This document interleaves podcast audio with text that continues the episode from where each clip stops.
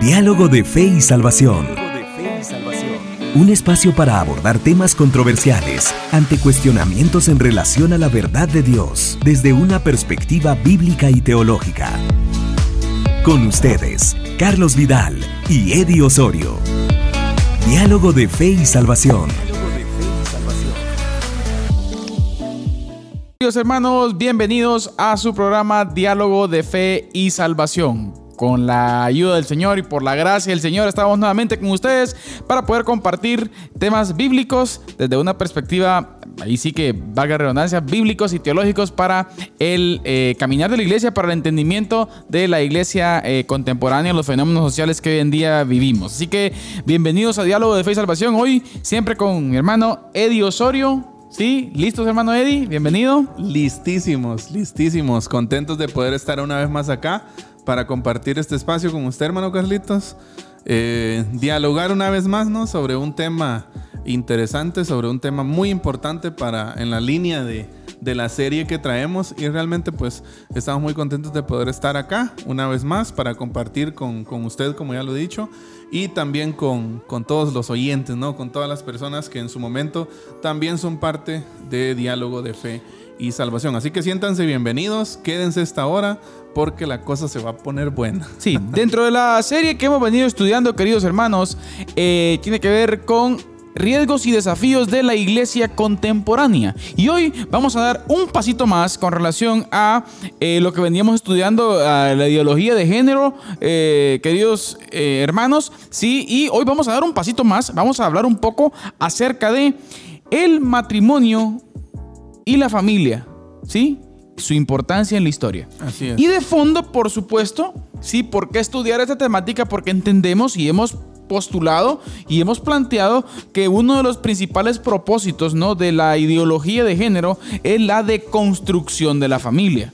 ¿Sí? El, el, el, poder eliminar este núcleo familiar, ahí sí que diseñado y creado por Dios, hermano Eddie, sí, el, el, cual pues tiene como, como principal objetivo la ideología de género, pues desaparecerlo, ¿no? Definitivamente, y creo que es un tema eh, imprescindible para lo que por, por, la serie que estamos abordando y por las temáticas que estamos tratando. Eh, y no solo de, dentro de esta esfera, ¿verdad? La familia es muy importante dentro de, todo, de, de toda dentro, perspectiva. Exacto, dentro de toda la perspectiva de iglesia, de la perspectiva de la misión del Señor para nosotros como seres humanos. Y, y la verdad es que eh, es un tema que nos apasiona mucho también, ¿no? No. O sea, y, podemos decir que es la base de para cualquier cosa, eh, hermano Eddie. O sea, es exacto. la base para, para entender todo tipo de fenómeno social. Exacto. De igual forma, creo que más, más adelante, pues también en el programa tendremos eh, una serie la cual tiene que ver con la acción ¿no? de la iglesia. Y yo creo que esta parte es fundamental. Sí. ¿sí? Entender eh, cómo, y lo vamos a ver hoy, cómo la Biblia, cómo la Biblia se interpreta en clave familia. Exacto, yo creo que esto es importante porque, bueno, el último programa que estuvimos acá eh, hablábamos de la, la, identidad del ser humano, ¿no? A la luz de la Biblia. Y creo que esa identidad está muy ligada a la familia, a la identidad de la familia como tal, como, como, como ese círculo que Dios diseñó para la transmisión de principios y valores bíblicos. Y por eso es que consideramos la familia nosotros eh, como alguien dijo por ahí, el cla la clave o el clavo. Exacto. Así que hoy tema muy importante a todos nuestros oyentes o televidentes, todos los que nos escuchan o nos ven. Así que eh, tema importante hoy, tema importante, así que les pedimos y le esperamos que usted se quede por ahí donde está. ¿sí? Y antes de comenzar de lleno en el tema de hoy, queremos eh, dejarlos con un canto. Hoy tenemos un invitado nuevo, eh, hermano Eddie. Así es. Sí, banda así. GDS. GDS, con un canto que en lo personal, hermano, es de Eddie mucha bendición. es eh, de mucha bendición, es uno de mis favoritos, le voy a ser sincero. Eh, tuve la oportunidad de, eh, yo creo que lo canta en inglés una, una, un grupo cristiano que se llama eh, Leland, algo así. Y esa es la traducción en español de un canto que se llama Lágrimas de los Santos. Así que les queremos pedir que usted vaya y le ponga mucha atención a lo que este canto dice, que sin lugar a dudas sé y sabemos que van a desafiar su corazón, van a desafiar su vida. Así que los dejamos con este canto, Lágrimas de los Santos. Muchos hijos prodigios en las calles de la ciudad buscando refugio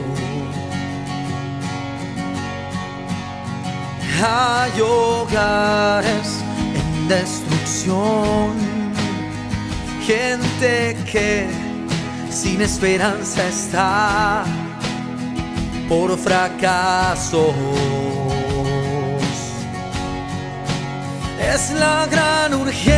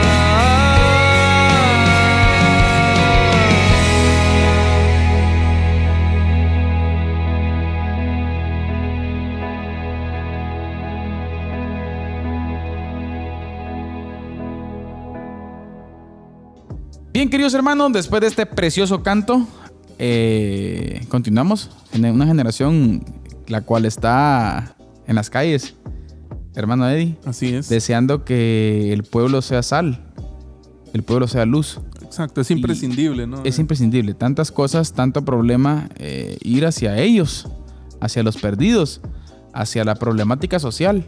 O sea, muchas veces nosotros creemos que la gente venga, pero yo creo que la acción de la iglesia es ir. De hecho, el mandato fue ese, ¿no? Vayan Ir. y hagan. De otra Exacto. forma, el mandato hubiera sido vengan. Tomar la iniciativa. La iglesia está llamada a tomar la iniciativa de acción, o sea, de, de- de contacto. Y como hablábamos en, eh, fuera de cámaras, eh, hermano Eddie, por ejemplo, esta pandemia vino a afectar, a afectar toda esta parte ¿no? De- del, del contacto hacia la gente. Así es. Ese contacto personal, el cara a cara, el día a día con las personas para poder, pues, hablar del Señor, ¿no? Hablar de la palabra, poder relacionarnos con las personas. Sí, pienso que en este punto que usted está que aprovechando este paréntesis, creo que, que- y es algo que siempre ha estado en nuestras oraciones como iglesia, también como familia, de acerca de, de que la, de que esto de la pandemia y todo esto que estamos viviendo ahorita no fracture nuestra comunión, pero que tampoco fracture nuestro interés misionero, podríamos Exacto. decir, ¿verdad? Porque La muchas veces es lo que pasa. la misionalidad de la iglesia. Bien. Hermano Eddie, queridos hermanos, la ideología de género tiene como principal objetivo destruir la familia, destruir el matrimonio. ¿Por qué? Porque entendemos de que es un órgano fundamental, clave para el desarrollo de la humanidad. Exacto. Vamos a decirlo así, desde una perspectiva creacional, no en el orden divino, en cómo Dios creó. Y la ideología de género tiene como ese propósito. Por eso es que es importante y vamos a comenzar a estudiar durante unos programas la importancia de la familia, ¿no? Exacto. La familia y el matrimonio.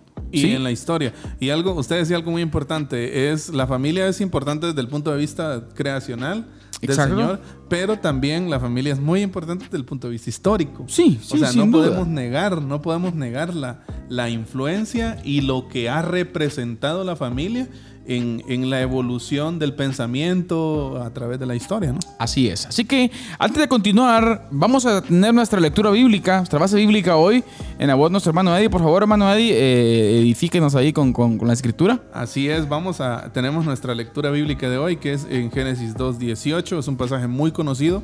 Los invitamos a ustedes que nos acompañen en esta lectura. Génesis 2:18 y dijo Jehová Dios, no es bueno que el hombre esté solo, le haré ayuda idónea para él. Jehová Dios formó pues de la tierra toda bestia del campo y toda ave de los cielos, y los trajo a Adán para que viese cómo los había de llamar. Y todo lo que Adán llamó a los animales vivientes, ese es su nombre. Y puso nombre, y puso Adán nombre a toda bestia y ave de los cielos y a todo ganado del campo, mas para Adán no se halló ayuda idónea para él.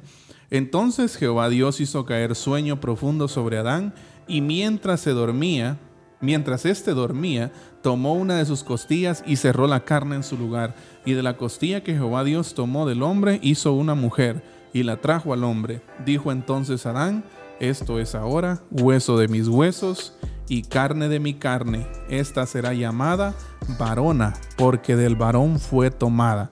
Por tanto, dejará el hombre a su padre y a su madre, y se unirá a su mujer, y serán una sola carne. Podemos llamar a esto la institución de la familia y el matrimonio. Exacto.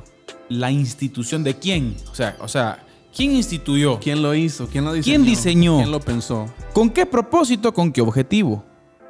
O sea, yo creo, y lo vemos desde ese punto de vista, violentar contra esto es violentar contra Dios. Sí. Bueno, y no, no está de más, no nos sorprende, ¿no? Que, que distintos grupos eh, en la sociedad que vivimos pues tienen como principal objetivo esto. Por lo tanto, así como hablamos, eh, hermano Eddie y querida audiencia, así como hablamos de la pérdida de identidad del humano, provoca, es la, es la causalidad, ¿no? De toda la problemática social y la depravación moral que hoy en día vivimos. Así es. Sí, es por la pérdida de la identidad que el, que el humano es, para qué está aquí y por qué. Entonces, ahora, planteémoslo ahora de otra perspectiva también. Yo creo que la iglesia eh, puede caer, si cuando hablamos de iglesia en general, sí, puede caer también en, en- en una distorsión del caminar diario, ¿sí? al perder la identidad de lo que la familia y el matrimonio es. Exacto. O sea, no entender exactamente lo que es provoca una mala ejecución de lo que en realidad es. ¿Sí? Así es. Entonces, es un desafío y es un reto que como iglesia, como familias, tengamos bien claro lo que somos, hermano Eddie. Definitivamente, y creo que usted mencionaba una, aquí una parte muy importante cuando hablamos acerca de la identidad de la familia. Bueno, vamos a, no sé, creo que del último programa hemos abordado esto también, pero creo que es necesario como que ampliemos nuestra perspectiva y darnos cuenta que es el objetivo del enemigo. Exacto. Sí, el objetivo Desviar. Del, el objetivo del enemigo es desviar nuestro propósito, desviar nuestro, nuestro enfoque, ¿no? Hacia dónde vamos, por qué estamos aquí, qué somos, para qué vinimos, qué, qué- qué estamos llamados a hacer, ¿sí? Y, y por qué menciono esto? Porque usted lo decía, la, la identidad de la familia. Primero, vemos cómo Adán y Eva perdieron su identidad, o sea... En su momento, en su momento. En su momento allá en el huerto. Habían sido puestos con un propósito Eh, y exacto. deciden pues lo contrario, ¿no? Lo que el Señor les había dicho. Así es, entonces hay una pérdida de identidad ahí, pero también ahí en esa pérdida de identidad de ellos como individuos, también vemos una pérdida de, de ellos como familia. Exacto. Porque Adán definitivamente tuvo problemas con Eva. Luego, más un periodo más adelante de tiempo, vemos cómo Caín mata a su hermano. O sea, ya hay, ya hay una pérdida de la identidad familiar. Exacto. ¿sí? Ya hay una pérdida de la identidad familiar. Ahora, cu- cuando digo yo de que el objetivo del enemigo es que perdamos nuestra identidad, es que no sepamos quiénes somos. ¿Sí? Lo, lo podemos ver así, eh, hermano Eddie, podemos verlo así. El, prin- el principal propósito del enemigo, y en este caso pues estamos estudiando todo lo que tiene que ver con la ideología de género, Así es. es de construir, pues habla de construir en la cápsula Así hoy, es. eh, de construir lo que la naturaleza de la familia y el matrimonio es. O sea, cuando hablamos de familia y matrimonio estamos hablando, lo vamos a definir ahorita, pero estamos hablando de, de una unión perpetua, ¿sí? Eterna. Así la hablemos, hablemos así, hasta que la muerte los separe. Exacto. Naturalmente así. Exacto. ¿Ah? Naturalmente sí. Ahora, ¿qué propone hoy en día todo ese tipo de, de- de grupos o la sociedad en que vivimos? Que si no funciona, te dejo. Cultura Ah. de desecho, ¿no? Lo que hemos Cultura de desecho, niños, huérfanos. Más adelante vamos a hablar de ¿qué? lo insustituible que es la figura paterna, la figura materna. Vamos a, a- a- vamos a ir en contra de aquel famoso argumento. Basta, yo creo que me voy a meter a problemas ahorita con lo que voy a decir. Eh, es una madre que es madre y padre a la vez. ¿Ah? Queridos, queridos que nos escuchan y nos ven. No es posible. No estamos diciendo que no se dan los casos. Sí se dan los casos. Pero no una. Ojo, una madre no puede llenar, ¿sí? El vacío que un padre deja. Y viceversa también, ¿no? Y viceversa. Sí, y eso es de mucho diálogo que vamos a tener un programa Mucha específico más adelante. Pero lo, lo que queremos llegar es hablar acerca de la naturaleza, hermano Eddie. La naturaleza específica de la familia, ¿no? La Exacto. importancia que ha tenido en la historia y cómo la Biblia se interpreta en clave familia. Así es. Y yo creo que, yo creo, usted, eh, como estamos en esta de la identidad y todo esto, pienso que la, la crisis puede hasta triplicarse en su momento. O- ¿Por qué? Porque yo veo desde la perspectiva que la estamos viendo nosotros y también en la Biblia está así. Nosotros vemos primero una perspectiva, una, una pérdida de la identidad en Adán y Eva como individuos, pero luego también como familia, pero luego también vemos crisis de identidad en la iglesia. O sea, eh, tenemos que lo- los componentes, podríamos decir, los componentes principales eh, que están involucrados en la misión del Señor, muchas veces están fuera de foco. O sea, no, no, no, no, no entendemos nuestra identidad y ahí hay una crisis verdadera. Sí, es, es, es fundamental entender lo que somos. Es fundamental entender cuál es el propósito de Dios para con la familia, para con el matrimonio, para que de esa forma podamos sobrellevar todos los ataques que hoy en día estamos llevando. ¿Sí? O estamos teniendo, mejor dicho. Así es. Todo ese tipo de bombardeo que hoy viene y se, y se postula, ¿no? Para atacar directamente eh, a la familia. Como lo hemos dicho ya en otros programas, el uno de los propósitos que está en la agenda, ¿sí? valga la redundancia, de la agenda globalista es la destrucción del cristianismo y de la familia ¿sí? tradicional sí, desde una perspectiva bíblica creacional.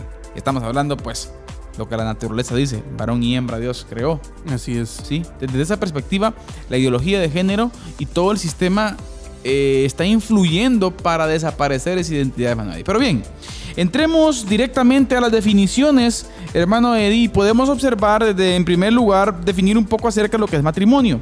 Y la escritora, las, perdón, eh, el escritor Juan Varela nos explica, el matrimonio es una institución divina ordenada, dice, y sellada por Dios, donde hombre y mujer pactan un compromiso de vida en común que generalmente es coronado con el don de los hijos. Así es. Podemos decir que eso es matrimonio, hermano. Sí, sí, sí, definitivamente. Sí, es matrimonio. Y repetimos, es una institución divinamente ordenada. Mire, por Dios.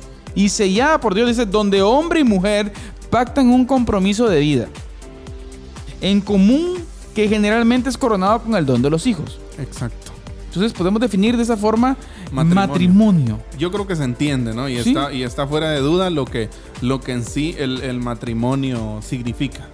Exacto. Entonces, esto, esto debe llevar, en primer lugar, aquí eh, condiciona muchas cosas con relación a la postura de la ideología de Así género. es. Hablamos de que hombre y mujer pactan. Exacto.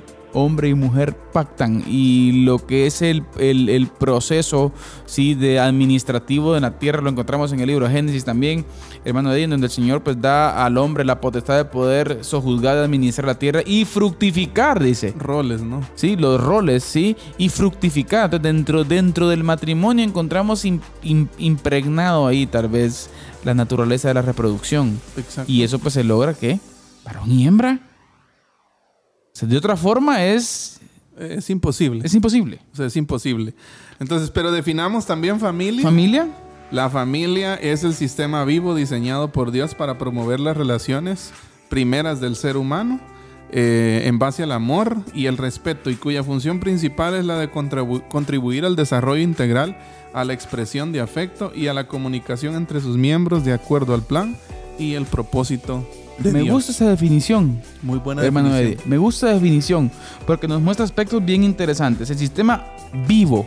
Oiga, yo, yo lo, veo así, un sistema eh, el cual, eh, el cual es- está llamado como a ser generador, Sí. ¿sí? un, un generador de vida, generador de principios, generador de propósitos. Y, y- y aquí a todos los que nos escuchan y nos ven, es importante que con, con esta, con esta definición hagamos un, ha- hagamos un efecto espejo a nosotros y digamos, bueno, ¿qué tanto nosotros estamos funcionando de esa forma? Exacto. ¿Sí? Lo que estudiábamos durante esta semana, hermano Eddie. Así ¿Qué es. tanto estamos criando hijos con propósito? Exacto. O sea, ¿qué tanto entendemos de la generación de principios y valores que tienen que venir a través de la familia?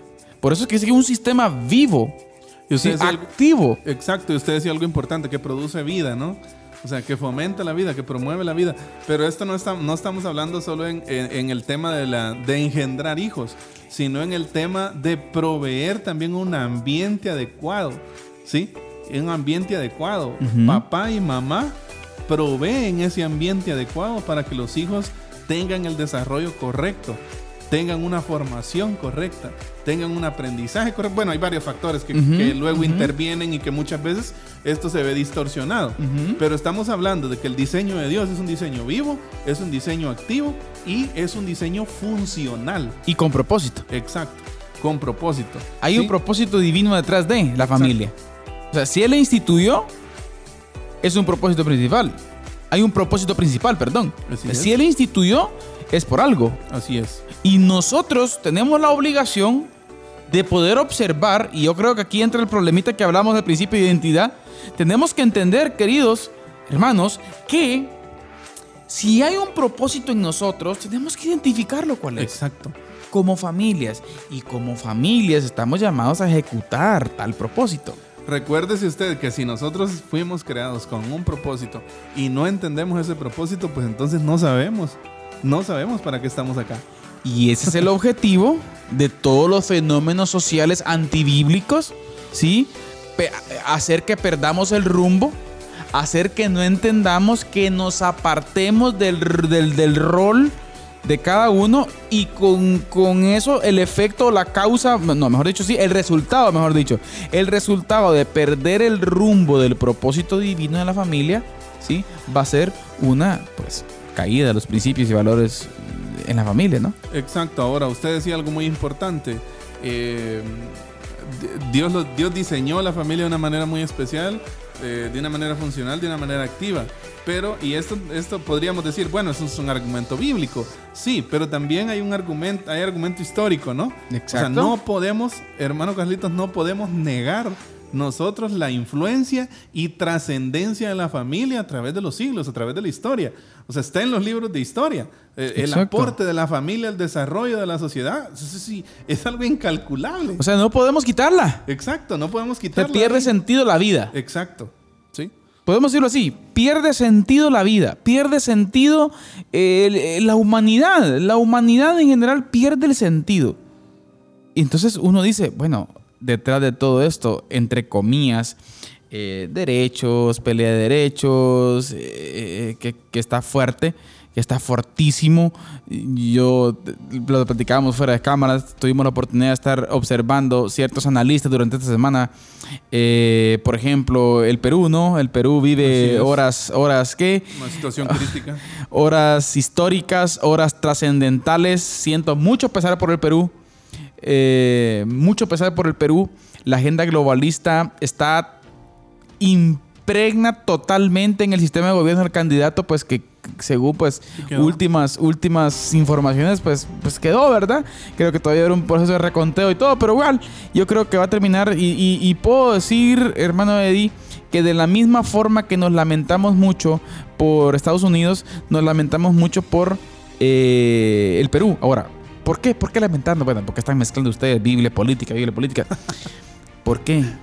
Porque la agenda globalista está totalmente fuerte en eso. güey. ¿Cuál es el principal problema? ¿Cuál es el principal objetivo, mejor dicho, de la agenda globalista? ¿Sí? Desaparecer la familia, desaparecer el cristianismo. Así es.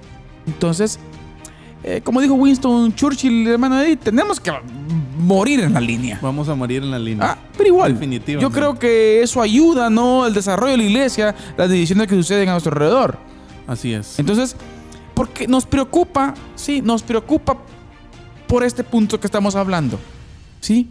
¿Cómo se tiene como principal objetivo la destrucción de lo que Dios creó? Definitivamente. O sea, y el, y el ataque es un ataque constante. Y nosotros podríamos decir, no, es que la gente ya se cansó de la corrupción. Y es cierto, hay corrupción en, en la Ah. mayoría de los países de, de Latinoamérica. Pero usted tiene, bueno, el- cuando usted hace un análisis del panorama, usted se da cuenta que, por ejemplo, las iniciativas de ley están siendo las mismas. Eh, la- los financistas son los mismos. Si usted investiga por ahí, hay fuentes en donde los que financian todas estas propuestas son los mismos en todos los países las iniciativas de ley, las propuestas, publicidad acerca de estos temas que estamos abordando hoy acá. Entonces, la verdad es que sí es una agenda globalista. O sea, y no la podemos ignorar. Tuve la oportunidad, eh, tuvimos la oportunidad, mejor dicho, de, de- de- de analizar un artículo que alguien posteó de una investigación que realizó de cuáles fueron las organizaciones que estuvieron presentes en la reciente visita de la vicepresidenta de los Estados Unidos de, de Norteamérica, que no me gusta ni mencionar el nombre.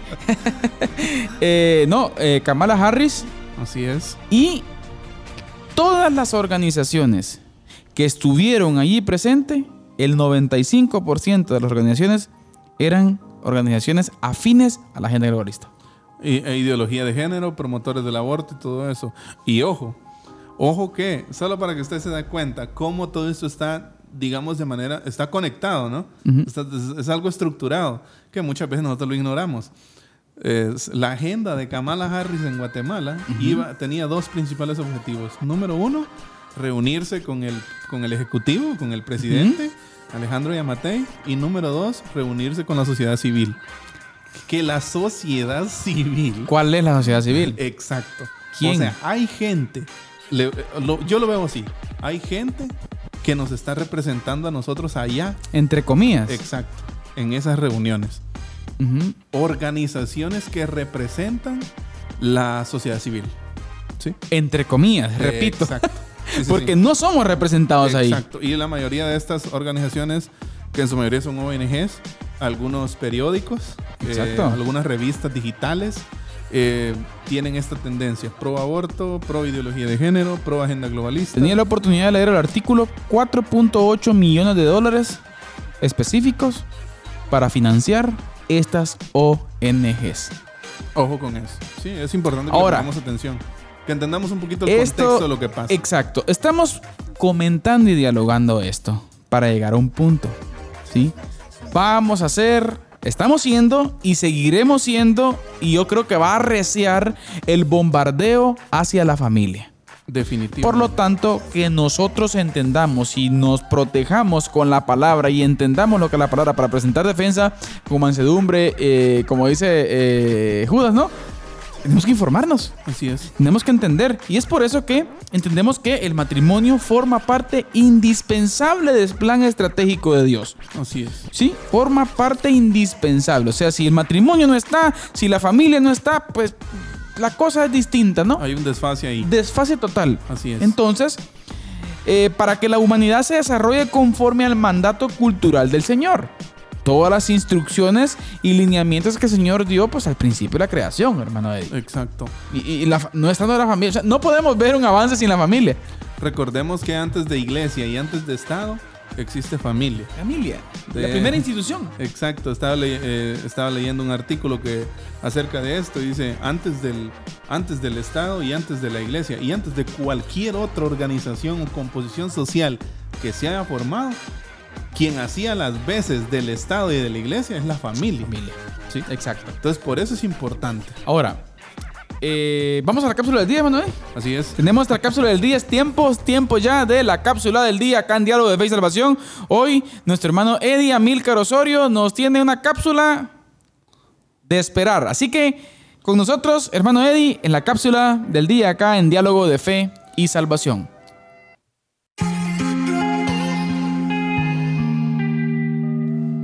Bien hermanos, estamos hoy en nuestra cápsula del día aquí en Diálogo de Fe y Salvación.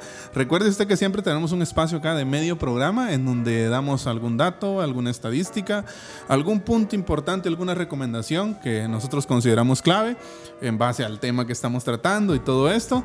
Y hoy tenemos eh, un, un dato para compartir con ustedes acerca de una palabra que muchas veces como que es algo nueva, ¿no? Ahí en el lenguaje eh, de nosotros y pues creo que es muy importante. Pero antes yo quiero invitarlo a usted a que si usted tiene una cuenta ahí en redes sociales, en Facebook, en Instagram o en YouTube, usted vaya ahí, busque Diálogo de Fe y Salvación y nos regale ahí un like que se suscriba, un, que nos siga y durante pues ahí durante toda la semana estamos compartiendo algunos clips, algunos eh, eh, extractos de, de- todo de todos los programas que están saliendo al aire. Así que los invitamos a que puedan ser parte también eh, de, de todo esto, de lo que como diálogo de fe y salvación estamos haciendo y que puedan unirse también ustedes a este diálogo, a esto que también podemos llamar de cierta forma una propuesta de la iglesia en- frente a la problemática social que afecta a la familia y pues también obviamente a la iglesia. Bueno, ahora sí, ¿en qué consiste nuestra cápsula del día hoy? Queremos hablar de una persona que es muy conocida en el ámbito, eh, podríamos decir, feminista, eh, filosófico, eh, Judith Butler, ¿sí? Si usted busca ahí se va a dar cuenta que una de las, de una, una de las de las personas que más está proponiendo, una de las personas que más voz tiene en estos tiempos acerca del feminismo y acerca de ideología de género, sexo, género y todo lo que tiene que ver con todo esto que estamos hablando, aborto también, es esta mujer de origen estadounidense, Judith Butler. Ella tiene un montón de libros, pero quiero hacer mención de, de uno eh, que se publicó en 1990. Eh, el título de este libro es El género en disputa, feminismo y la subversión de la identidad. Y quiero leerles un extracto de lo que ella dice en el libro. Dice lo siguiente, el género es una construcción cultural. Por consiguiente, no es ni resultado causal del sexo, ni tan aparentemente fijo como el sexo. Al teorizar que el género es una construcción radicalmente independiente del sexo, el género mismo viene a ser un artificio libre de ataduras.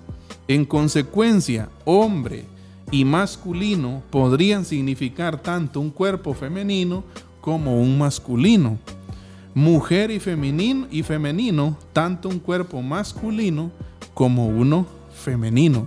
Y usted podría decir, pero ¿qué, está diciendo esta mujer? ¿Qué, qué- qué confusión están creando? La verdad es que es lo que la agenda está proponiendo, ideología de género está proponiendo esto. Ahora, de la palabra que les comenté al principio y que es una de las palabras que más maneja en su lenguaje Judith Butler, es la palabra deconstrucción. ¿Sí? ¿Qué es lo que propone Judith Butler en su literatura? Que va siempre pro feminismo, pro ideología de género, pro aborto, es que deconstruyamos. Pero fíjese usted qué, qué- qué importante esto. No solo deconstruir la familia, no solo de construirnos a nosotros como personas, sino que también de construir el lenguaje, las relaciones familiares, la reproducción, la sexualidad, la educación, la religión, la cultura, entre otras realidades. Ahora, esto es importante que lo meditemos. ¿Por qué? Porque no estamos llamados a deconstruir nada. ¿sí? Al contrario, lo que la palabra de Dios nos invita es a mirarnos en la palabra como un espejo.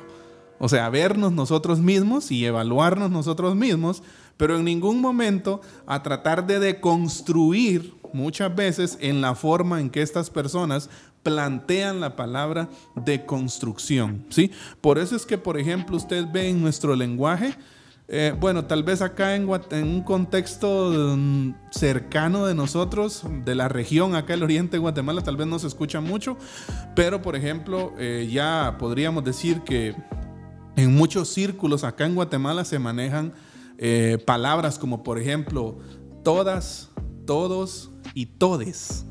¿Sí? Ellos, ellas, ellas, haciendo alusión a que ellas es femenino, ellos masculino y ellas es para un género no binario o alguien que no tiene seguro si es femenino o masculino. ¿sí? Y palabras como estas se están instaurando en el lenguaje, ¿sí?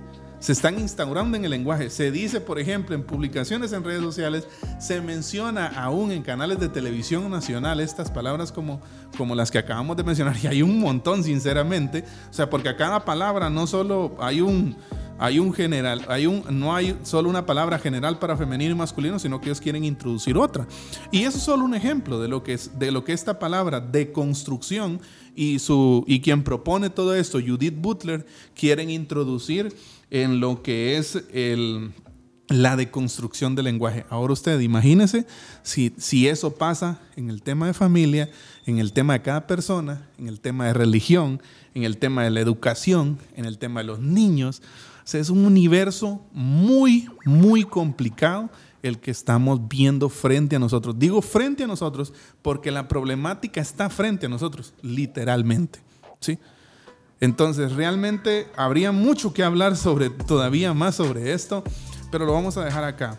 Queremos invitarlo a usted a que pueda reflexionar sobre estas posiciones, ¿sí? A que pueda consultar no solo la palabra, ¿sí? Sino que vaya a ver qué está proponiendo esta gente. Compre literatura, lea literatura. En, en- encontramos buenas fuentes también en internet, en donde podemos encontrar libros o literatura que habla acerca de lo que ellos proponen. ¿sí? O sea, no solo tenemos que leer la parte que a nosotros nos corresponde, o sea, la- las ponencias de nosotros como iglesia, como familia, sino también las ponencias de ellos. ¿Qué es lo que quieren imponer? ¿Qué es lo que quieren lograr? ¿Qué es lo que quieren que nosotros dejemos pasar a nuestra familia, a nosotros mismos como personas y también a nosotros como iglesia? ¿Sí? La problemática es inmensa y como iglesia y como familia no somos ajenos a esto. Esta fue la cápsula del día aquí en Diálogo de Fe y Salvación.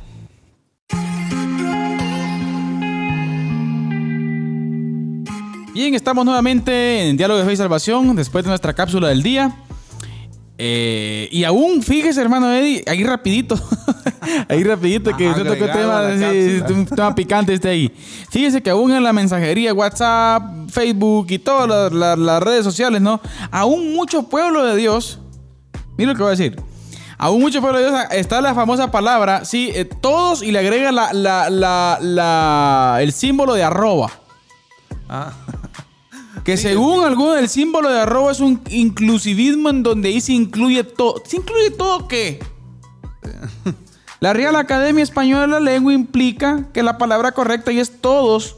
Y cuando se habla de todos, significa todos. Varones, hembras, femenino, masculino y todo. sí, esa es una forma de lenguaje que la Real Academia Española llama eh, el masculino plural. Exacto. El masculino plural abarca a todos. Es como que si usted quiera dirigirse a un grupo de niños, por ejemplo, y diga, ahí van los niños. Los O niños. sea, no, eh, no, bueno, si en su momento usted quiere decir niños y niñas, está bien. Pero ya con niños, según la Real Academia, usted se está refiriendo a los dos sexos. ¿no? Ellos. Ahora solo están proponiendo niños, niñas, niñes. O sea, ¿me entiendes? Es lo que están proponiendo. que tenemos, que, tenemos que tener mucho cuidado, tenemos que tener mucho cuidado con esto, porque quiero o no, son pincelazos que poco a poco se van dando. Exacto.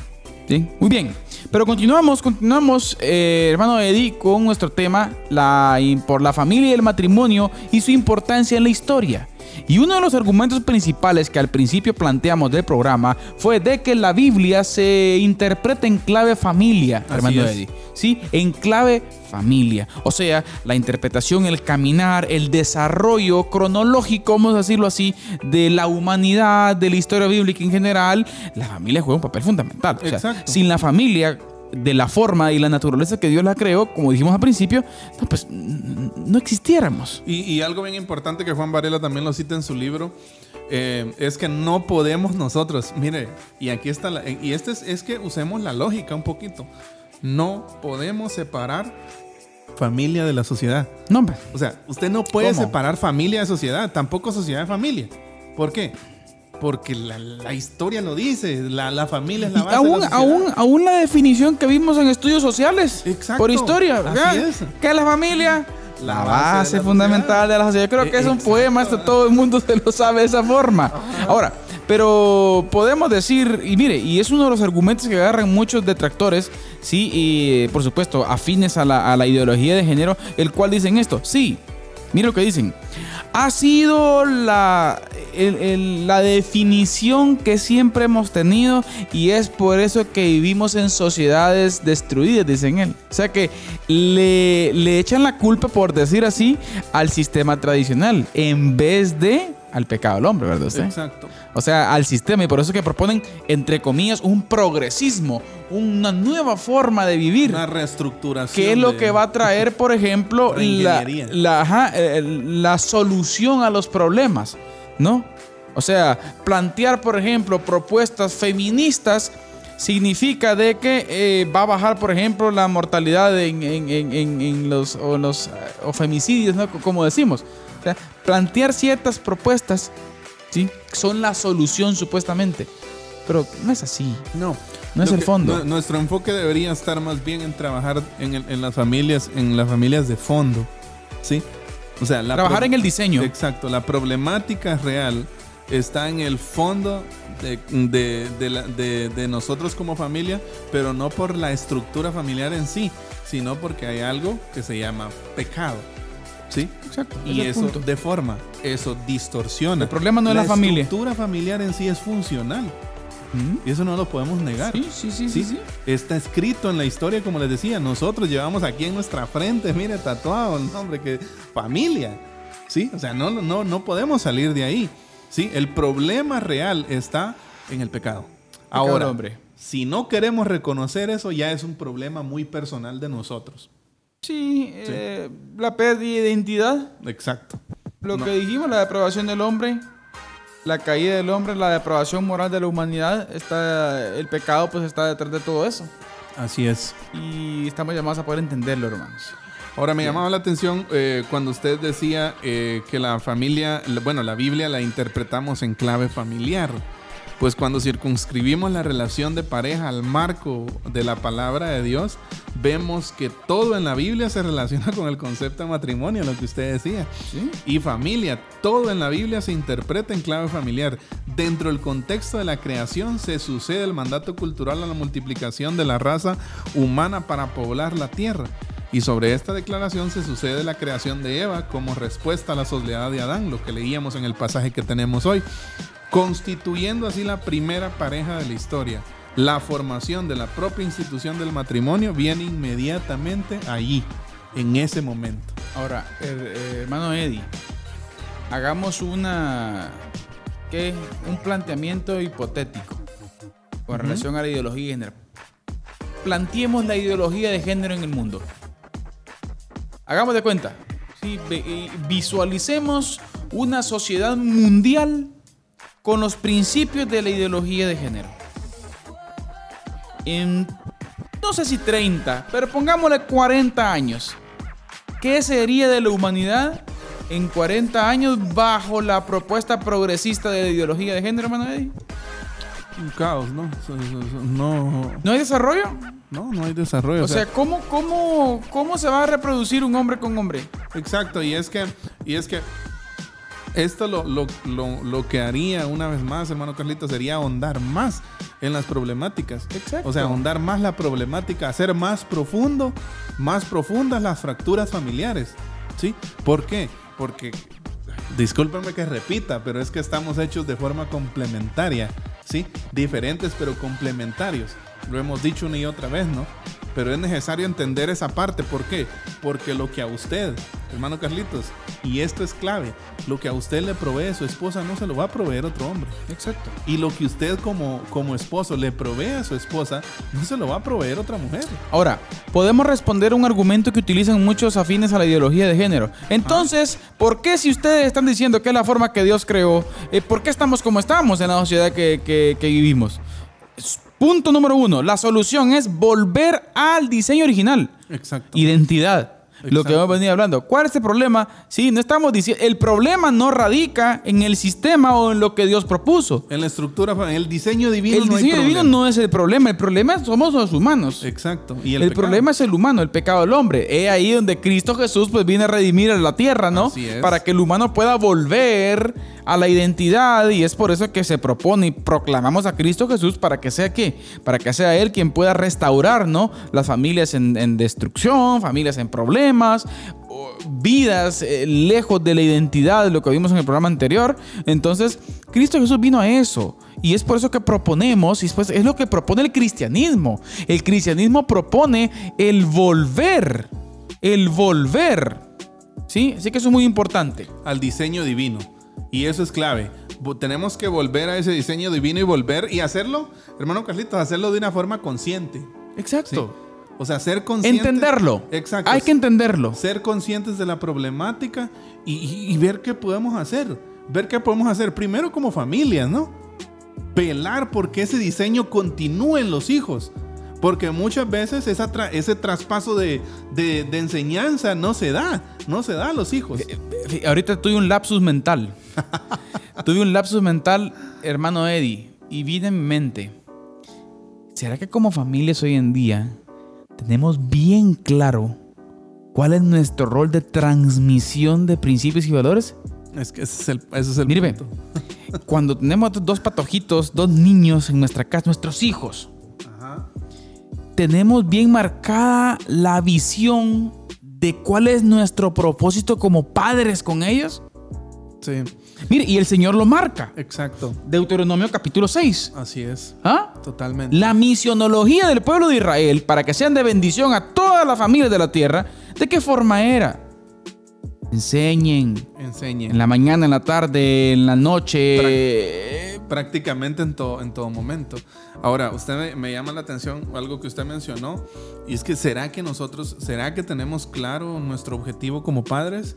Fíjese que durante esta semana estaba eh, aprendiendo sobre algo, sobre un tema, y el tema era aprender a soltar. Ah, aprender a soltar a los hijos. Y me llamó mucho, mucho la atención uno de los puntos que vimos en, el, en, en- en- en esta una lección de estudio que estamos aprendiendo. Y, y el- el- en sí el estudio, visto desde la perspectiva bíblica, nos dice de que los hijos no son nuestra propiedad.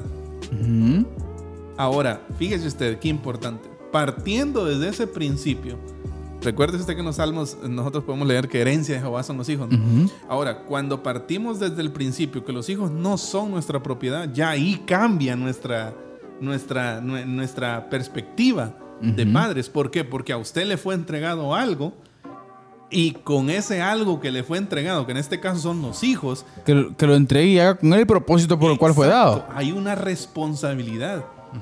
Que en su momento el niño va a ser independiente y responsable de sus actos, pero mientras llega a esa etapa, usted tiene en sus manos la responsabilidad que le ha sido delegada no por cualquier persona, sino Dios. por Dios mismo, Exacto. de educarlo, de transmitirle valores y principios. Entonces creo que cuando entendemos, mis hijos no son de, mis hijos no son míos, no son mi propiedad, ¿sí? O sea, no son mi propiedad. Es algo que Dios me ha prestado. Ahora, ¿cómo yo voy a administrar eso que Dios me ha prestado? ¿Qué voy a hacer con ellos? Debo devolver el propósito por el cual fueron dados. Exacto, enseñarles el propósito para el cual fueron creados, por el cual fueron enviados a este mundo. ¿Sí? Exacto.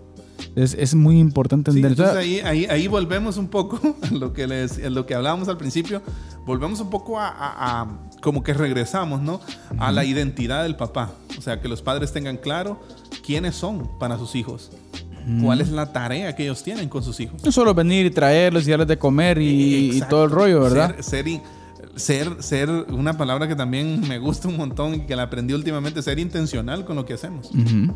Para, que haya un- una educación correcta y esa transmisión de principios y valores se dé. Por lo tanto, entonces concluimos en esto, hermano Eddie, todo en la Biblia, sí, se relaciona con el concepto de matrimonio y familia. Así es.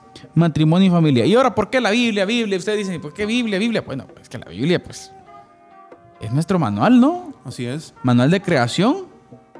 Todos los detalles que- específicos que tenemos con relación a la, a- a la vida en este mundo, pasado, presente, futuro, eternidad, eh, aún del pasado eterno, aún la escritura habla. eh, la Biblia es nuestra, nuestro manual de vida Así es. como humanos. Y, y- y aún aquí, yo lo planteo a veces así, hermano Eddie, aún aquí podemos hacer a un lado el cristianismo si ustedes quieren. O si, si, si mucha, mucha gente escéptica, ¿no? Al cristianismo, podemos decir, no, miren, si querés hagamos, lado, hagamos un lado el cristianismo y, y agarremos, eh, si querés, los argumentos creacionales, por ejemplo. Sí. O sea, podemos decir que la, la Biblia es la base, Exacto. es la base. Entonces, de ahí parte todo tipo de cosas en esta tierra. Y la familia y el matrimonio están impresos ahí, hermano. Así es. Yo En el que- diseño divino para el humano. Así es. Para ir concluyendo, creo que una conclusión lógica sería que nosotros, un llamado, ¿no? Un llamado para nosotros como familia, para que primero entendamos nuestra identidad como individuos, pero también que nosotros como familia entendamos nuestra identidad familiar. Exacto. O sea, ¿es la propuesta? Sí, ¿Es la que propuesta? entendamos, hermano Carlitos, para qué es nuestra familia. Mm. o sea, no solo ¿cuál para es- venir y criar, uh, tener un montón Exacto. de hijos y darles de comer y ¿Cuál- estudio. No, no, no. ¿Cuál es el propósito de que vivamos todos bajo un techo? De que, de que haya papá, mamá, hijos. ¿Cuál es el propósito, diría alguien, intrínseco, ¿no? O sea, ¿cuál es el propósito intrínseco de la familia para, para llevarse a cabo? Exacto. Porque luego, y esta es una aplicación que, que de verdad me, me encanta mucho hacerla, cuando, cuando hay gente con su identidad clara, hermano Carlitos, desde la perspectiva bíblica que estamos hablando, cuando hay gente, cuando hay familias con su identidad clara, entonces habrá una iglesia que tiene una identidad clara. Exacto. De lo contrario, va a ser muy difícil. Si el individuo no tiene clara su identidad y tampoco la familia, es posible que tengamos una iglesia sin rumbo, Exacto. sin, sin un propósito claro. Me llama la atención que dentro, de- detrás del, del pasaje bíblico en Deuteronomio capítulo 6, donde dice "Y estas palabras que yo te mando hoy estarán sobre tu corazón y las repetirás a tus hijos y hablarás de ellas estando en tu casa y andando por el camino y el acostarte y cuando te levantes y las, y las atarás como una señal en tu mano y estarán como frontales entre tus ojos y las escribirás en los postes de tu casa y en las, y en las puertas. ¿Qué hay detrás de este pasaje? ¿Cuál es el contexto? Deuteronomio, ¿no? Las indicaciones que el Señor da eh, al, al- al- pueblo de Israel para la toma, la posesión de la tierra prometida. O sea que detrás del propósito misional del Señor, oigan esto hermanos, de ser de bendición a, la- a las ciudades donde ellos iban a llegar, iban a conquistar, detrás de cualquier otro tipo de propósito, el Señor se centra en decirles, cuiden su familia. Exacto. Instruyan a sus hijos. Sí. Trasladémoslo hoy al año 2021. ¿Qué ideología de género? ¿Qué agenda globalista? ¿Qué diputados homosexuales? ¿Qué vicepresidenta de los Estados Unidos? ¿Qué gobierno comunista? Está bien, puede pasar. Está Dios pasando. nos libre, pero puede pasar. Pero si nos quieren preguntar cuál es la solución, cuide su familia, Así es. instruye a sus hijos. Y es que parece tan sencillo, ¿verdad? Pero muchas veces hemos olvidado esa parte. Hermano Eddie, es tenemos un gran desafío. Un gran desafío. La reto. familia y el matrimonio están eh, impresos, están allí en ese diseño divino. Amén. No podemos sacarlos. Sin duda. Y nosotros como pueblo de Dios estamos llamados a fomentar, a cuidar, a mantener, ¿sí? A instruir con propósito nuestros hijos. Palabras finales, hermano Eddie. Pues ha sido un privilegio hablar de este tema hoy aquí en Diálogo de Fe y Salvación. Eh, definitivamente, yo creo que cada programa nosotros salimos retados y desafiados eh, para entender todo lo que hablamos, para que esto no se quede en una buena plática, en una buena charla, sino llevarlo a la práctica. Que el Señor nos ayude, oremos mucho, eh, mantengamos y seamos conscientes. Sí, seamos, oremos, pero también actuemos, accionemos. Sí, valoremos nuestra familia. Ay- eh, le- eh, informémonos, leamos la palabra para que también entendamos cuál es la identidad de la familia como tal. ¿Para qué estamos aquí? Como Y sobre todo seamos valientes. Exacto. Seamos valientes entendiendo que No tenemos un desafío por delante. Así es. En donde nuestros hijos sí pueden ser la diferencia en esta sociedad. Así es. Así como las tinieblas van a aumentar en gran manera, hay mayor oportunidad de hacer luz. Preparemos nuestros hijos, preparemos nuestras familias para este azote grande que está viniendo a nosotros hoy en día, pero que es una gran oportunidad. Muchas gracias por su atención. El tiempo ha llegado, eh, se ha cumplido. Así es. El tiempo se ha cumplido, hermano Eddie. Eh, a todos los que nos ven, a todos los que nos escuchan, gracias, gracias por estar pendientes de Diálogo de Fe y Salvación. Si el Señor nos lo permite, en nuestro próximo programa, pues continuamos ¿sí? con esa temática Así sobre eh, los riesgos y desafíos de la iglesia contemporánea. Y hoy eh, comenzamos a hablar de el matrimonio y la familia. Así que muchas gracias, siempre recordándoles que la expresión más alta de alabanza y adoración a nuestro Dios es La obediencia. Que el Señor les bendiga. Amén. Esto fue Diálogo de Fe y Salvación. Esperamos que este programa haya sido de edificación para tu vida. Síguenos en nuestras redes sociales y encuentra nuestro contenido en YouTube, Spotify, Deezer, Apple Podcast, Radio Cultural Amigos y Amigos TV. Diálogo de Fe y Salvación